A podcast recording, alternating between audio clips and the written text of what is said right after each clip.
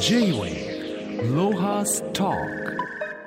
今週のゲストはユナイテッドピープル株式会社代表取締役関根健二さんです。関根さんよろしくお願いします。よろしくお願いします。関根さんは1976年神奈川県生まれアメリカのベロイト大学経済学部を卒業され2002年にユナイテッドピープル株式会社を創業。世界の問題解決を事業目的とし映画を軸に事業を展開され去年からはワイン事業も手掛けていらっしゃいます。2年前にリモートでご出演いただいた時は自身の会社で初めて制作された映画「もったいないキッチン」を紹介させていただきました、まあ、素晴らしいいい映画だったんですけど、えー、関根さんこれ今でも見れるんですかね？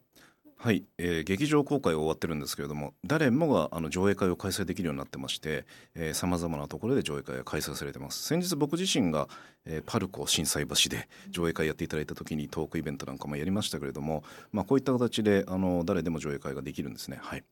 あれはテーマはあの、えー、食品ロス。食品ロスをメインテーマにしながら、まあ、もったいない精神を思い出すみたいな映画になってますけれども、まあ、中にはプラスチックのゴミ問題もありますし、えー、地熱エネルギーを使わないともったいないと、えー、こういう自然エネルギーのトピックも入っています。あれだよね。あの手の映画は多いんだけど非常になんか手広くカバーされてて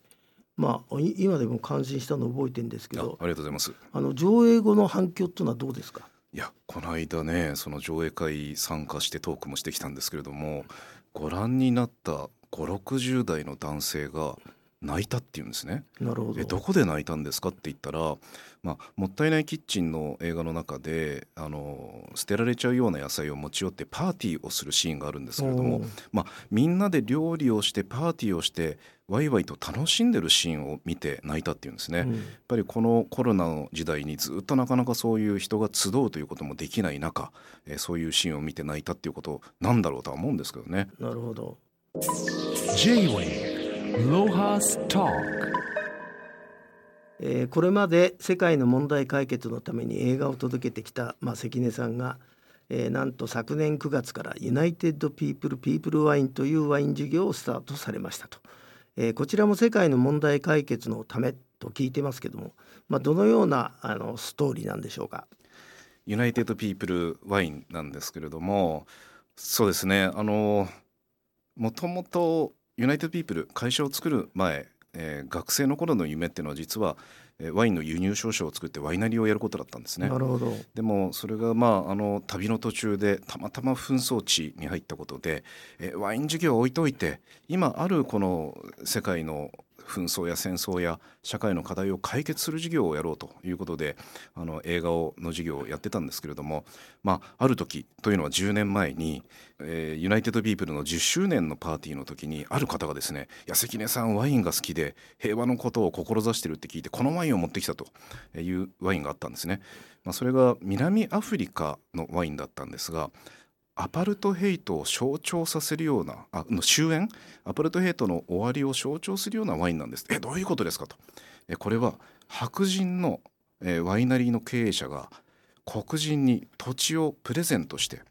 えワイナリーの施設も無料で使っていいよということで作られたニュービギニングス。新しい始まりってワイナワインなんだと。なるほど。なるほど、うん、これはもしかして白人の黒人とか、えー、対立をしている民族同士国同士がワインを一緒に作ることによって平和友達の関係を作っていく、えー、こういうワインピースワインができるじゃないかっていうアイデアをもらったんですね。なるほど。それから10年経っちゃいましたけれども。いやいやいや。やっと始められたっていうのがユナイテッド・ピープル・ワインです。そう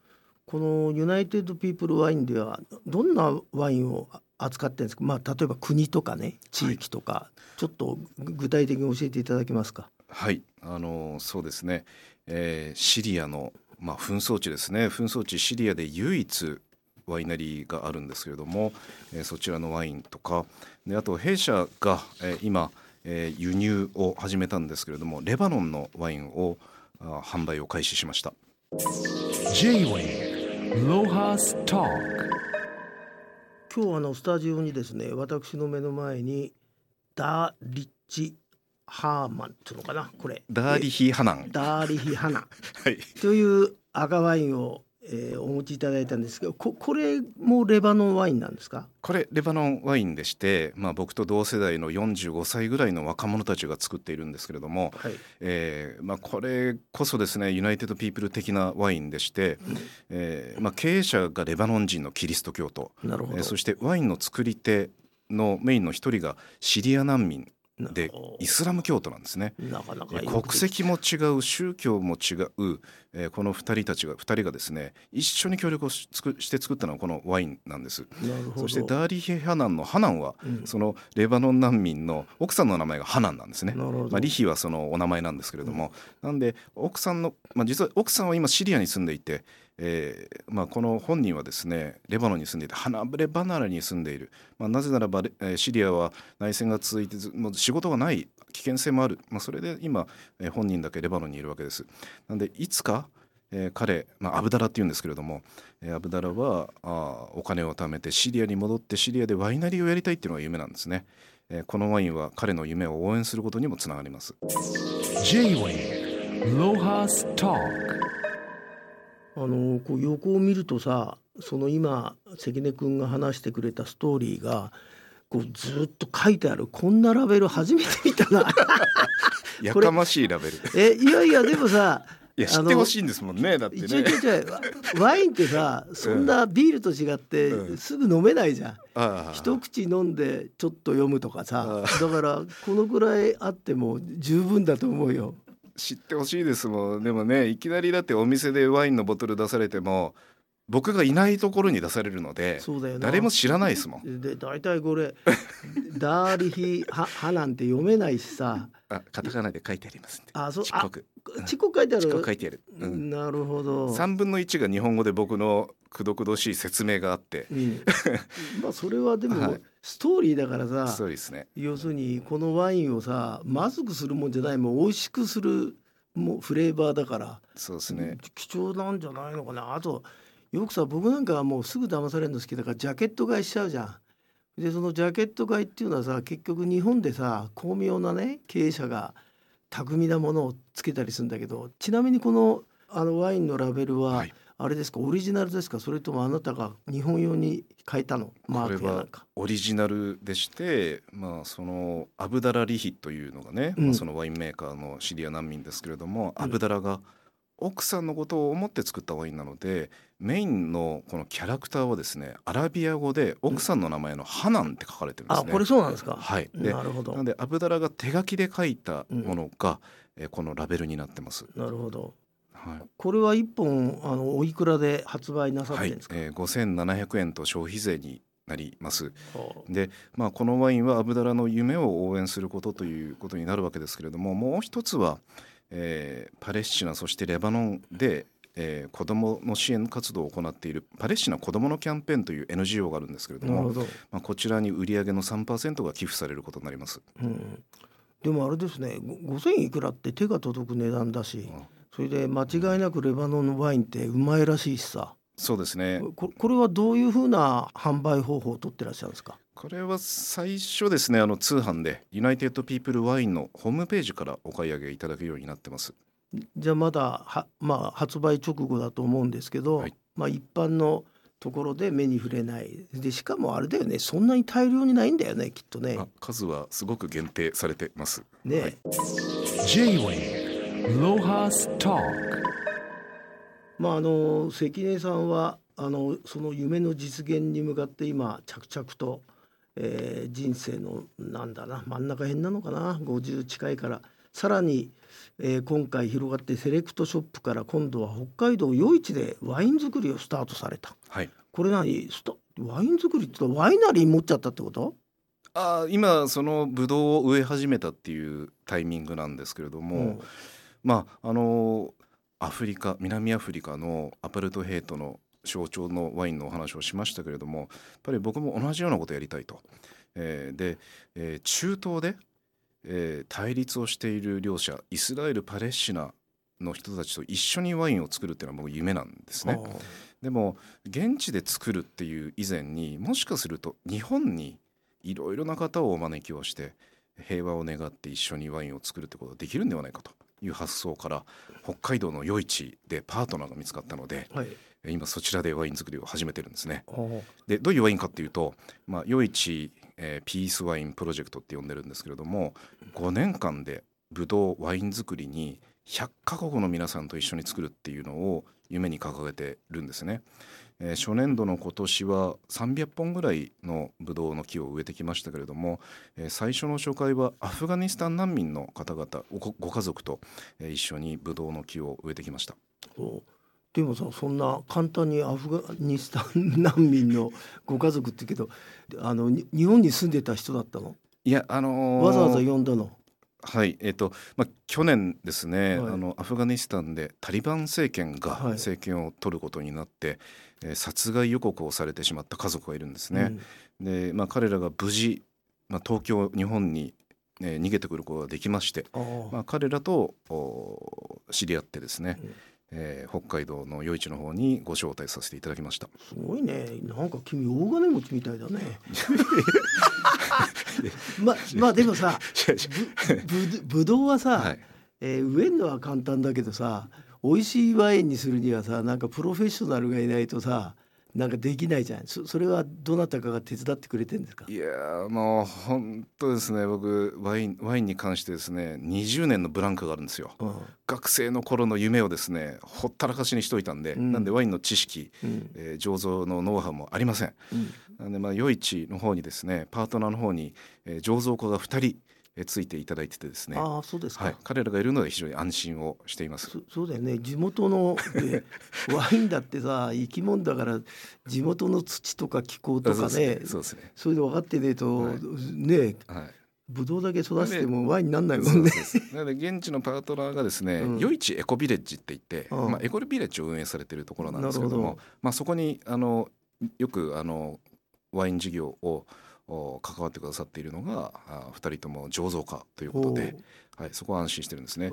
であとその余市エコビレッジっていうところなので、うん。まあ普段からですね、まあ、コロナがない時はうん。世界中からボランティアまたはその研修に来てるんですね。あなのでそういったところでワイン作りをすることによって、うん。まあ、世界中の人たちがあこのワイン作りに関わってくれるってことになりますね。うん。あの醸造家っつってもさ余市っつうとさウウイスキーじゃん。今ワイン特区になってねすごいんですあそうなよ。んですか。はワインがああんなさ寒いとこで。気候変動温暖化によってですね今一番ワインが作りやすくいいブドウが作りやすくなっているあいいのが北海道って言われてるんですね。なるほど。なんか北海道あれだね盛り上がってるね。特に余市盛り上がってますね。えー僕は早すぎたね。早すぎた。30年前に大手原に家やってた大田原に家買ってずっとからね。そのままいたらよかったじゃないですか。いやいや余市もよく行ってたよ。あそうですか、うん今やワインの非常に盛んなところになってますね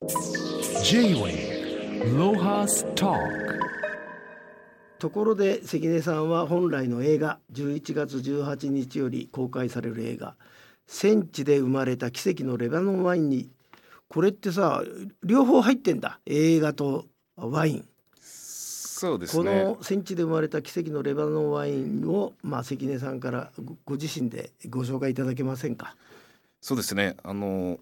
ワイン事業を始めるにあたって、えー映画がないかなということでですね、まあ、平和に関する、えーワインの映画を探していたらたまたま見つかったのがこのレバノンのワインに関する戦地で生まれた奇跡のレバノンワインでした。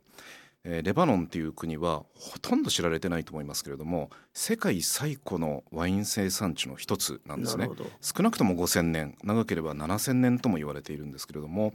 えーそういう地域でいまだにワインを作っています。えーそして、えー近年では本当長い紛争内戦や戦争がありましたので、まあ、そんな中でも作り続けてきたワインメーカーたちがたくさん登場します。で彼らが語るのはですねなんか人生哲学、えーいかにその豊かに生きるか。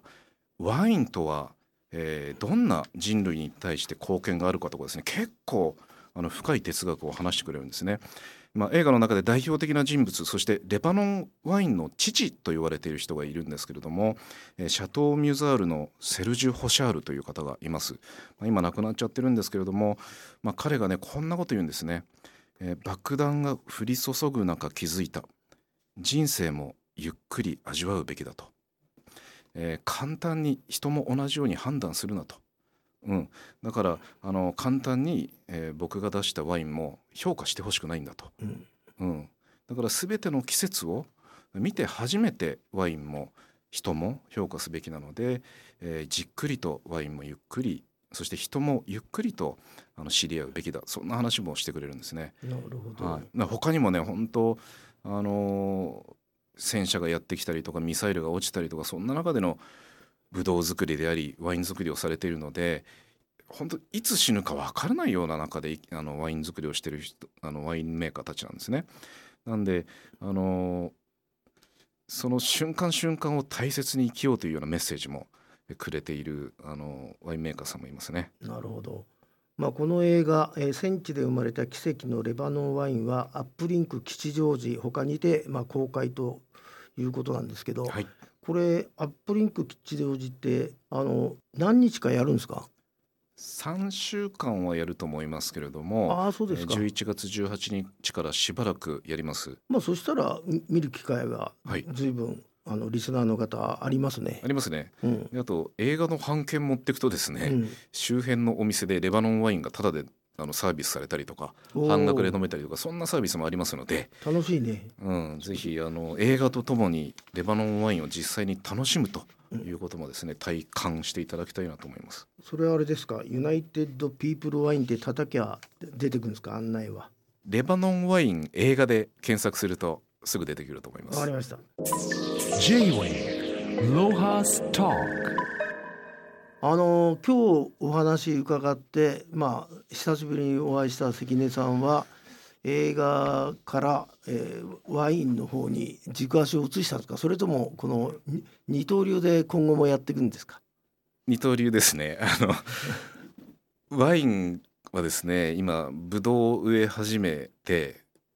だんだんとこう育成育成長していきますけれども、うん時間がかかると思うんですね。あで最終的にはそうだな。ワイナリーも最終的には作りますので、うんまあ、やっぱり10年20年計画になりますので、まあ、じっくりとゆっくりと成長させていこうと思ってますので、まあ、映画とワインと両方ですね、えーこの先取り組んでいきます。まあでもええ映画なんか今作ってる映画とかあるんですか、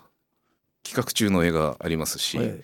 はい、また来年公開予定の映画もありますね。はい。え、ややっぱりあれですか。その根底には世界の問題解決のためにやるんだと。そうですね。仕事も。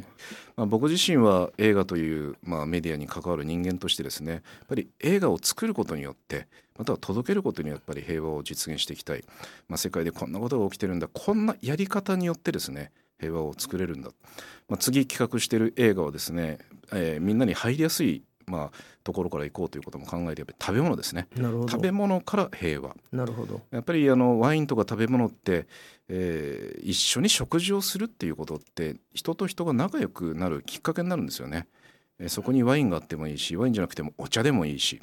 えーまあ、コーヒーでもいいとは思うんですけれども、まあ、こういう食を通じた平和の、えー実現の事例を集めるような映画をですね今度やりたいなと思ってますね。いやいやまたお大いに楽しそうですから期待してます、はい。今日はどうも忙しいところありがとうございました。ありがとうございました。J-Wave Lohas Talk